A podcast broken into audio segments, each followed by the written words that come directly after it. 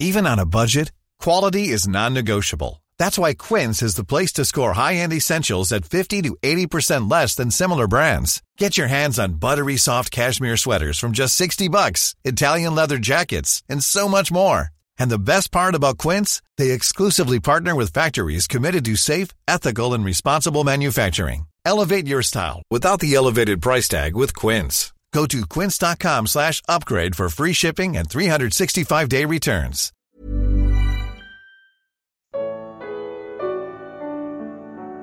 O que significa um sacrifício vivo e culto racional? Carta aos Romanos capítulo 12. Comentário de Mari Persona. Romanos 12, versículo 1.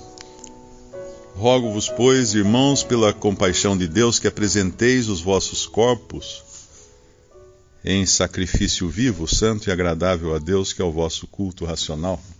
Eu não sei se esse versículo chegou a ser comentado no sábado passado, ou domingo passado, não. Uh, essa, esse primeiro versículo de Romanos 12 é uma continuação de Romanos 6, versículo, uh, versículo 19.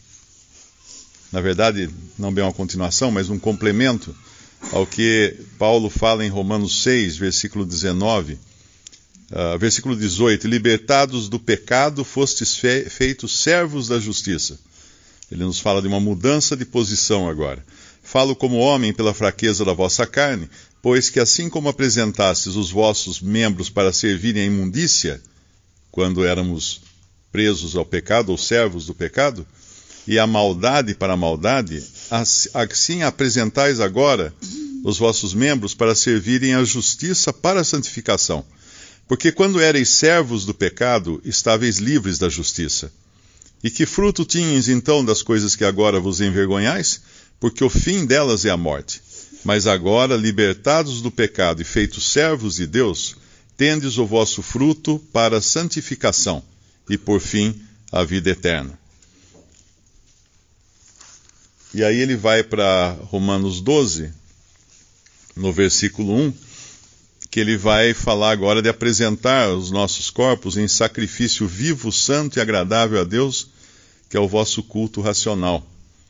Uma mudança de posição na qual o nosso ser inteiro participa.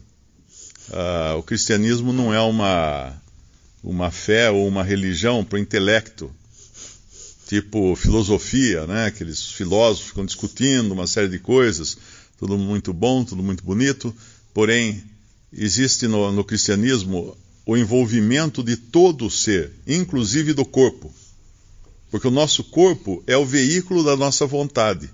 É ele que transporta a nossa vontade, transporta os nossos pensamentos e expressa aquilo que nós somos. É, é difícil você conhecer uma pessoa sem vê-la ao vivo. É por isso que muitos, muitos relacionamentos via internet dão, uh, dão em erro, né? Quando a pessoa marca o um encontro e vai conhecer ao vivo, e aí percebe que não era nada daquilo que tinha visto nas redes sociais.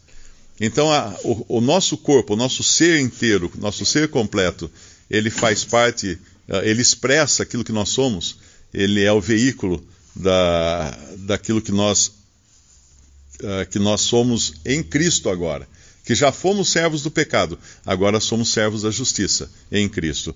E no versículo 2 de Romanos 12, uh, ah, nos fala de não nos conformarmos com este mundo. Esse não nos conformarmos, uh, às vezes é, é, é confundido com tipo assim, ah, eu tenho então que protestar contra a política, eu tenho que protestar contra as maldades do mundo, eu tenho que, eu não, eu não me conformo com o que está acontecendo no país, então eu vou à rua e alguma coisa assim. Não é isso. Não é isso. Aqui é não vos, conform, não vos conformeis ou não, to, não tomeis a forma. É como quando você pega uma massinha, quando a gente era criança, tinha aquelas, aqueles kits, né, de, era uma, vinha massa de modelar, e vinha umas forminhas com jeito de peixinho, de cavalinho, de, de estrelinha do mar. Aí você pegava a massinha e enfiava nessas forminhas, e depois você tirava a forminha, você tinha conformado a massinha àquela forminha. É, é esse o sentido.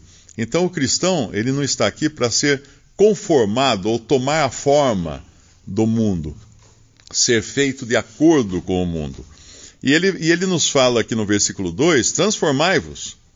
Então existe um processo agora que é da, da, do colocar, do expressar na prática aquilo que agora já somos em Cristo. Uh, normalmente as religiões fazem o contrário. Elas dizem para você ser na prática alguma coisa, para você então ser agradável aos olhos de Deus. Mas não é por aí. O cristianismo, nós somos justificados pela fé. E então, uh, transformai-vos pela renovação, não da vossa experiência, não da vossa prática, não do vosso andar, mas primeiro pela renovação do vosso entendimento. Começa no entendimento. Começa no conhecimento de quem Cristo é, do que Cristo fez. Uh, ontem nós lemos aqui uh, falando de conhecer a Cristo, né? Uh, os discípulos ainda não conheciam a Cristo, estavam no mesmo barco, mas eles falavam: quem é esse homem? Que até os, os, as ondas, o vento, lhe obedecem. E mais adiante os demônios falam: Que temos contigo, Jesus, filho do Deus Altíssimo? Porque os demônios conheciam melhor o próprio Senhor do que os discípulos que andavam com ele. Então, uh, tudo começa na renovação do entendimento, para então, como consequência da renovação do entendimento, experimentarmos qual seja a boa, agradável, perfeita vontade de Deus. No final do versículo 2 de Romanos 12. Hoje você encontra basicamente três classes de cristãos. É, uma classe que não entende essa, esse sacrifício que somos, o sacrifício vivo.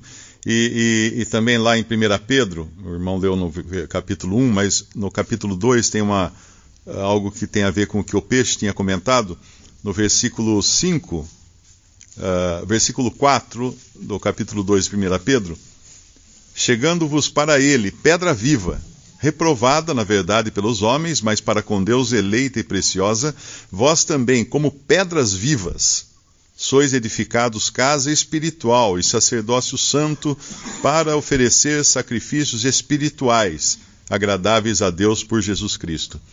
Isso faz um contraste muito grande com as pedras mortas do Templo de Jerusalém e até com a própria pedra, as pedras onde foram lavradas as leis que Deus deu a Moisés.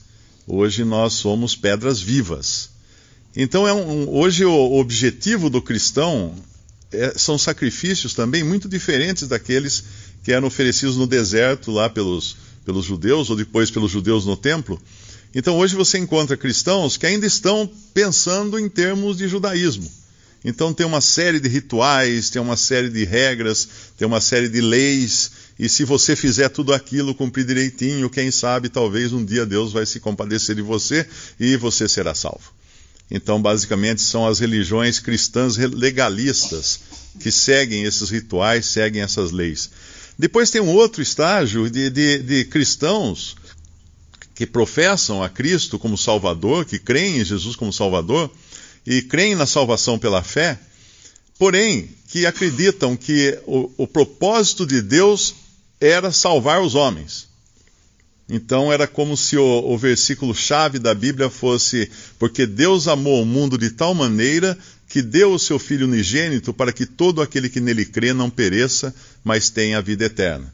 Então é aí, esse seria o foco por isso são muito ativos na evangelização, muito ativos em falar de Jesus, muito ativos em pregar o evangelho, em, e sempre você vai em alguma igreja assim, é, é sempre pregação do evangelho. Basicamente, o que chamam de culto a Deus são pregações do evangelho, sempre terminando com vem à frente se quem quer crer em Jesus, tudo. Uh, tudo isso muito bom, né? Não podemos, não podemos uh, considerar que não seja bom pregar o evangelho.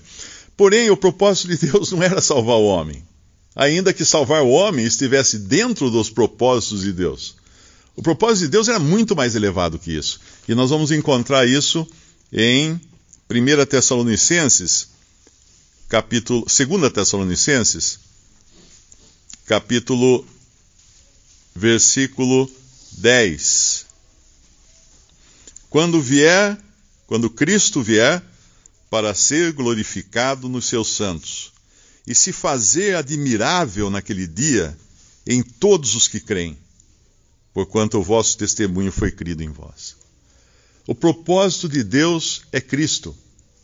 E o propósito de Deus é exaltar a Cristo acima de todas as coisas.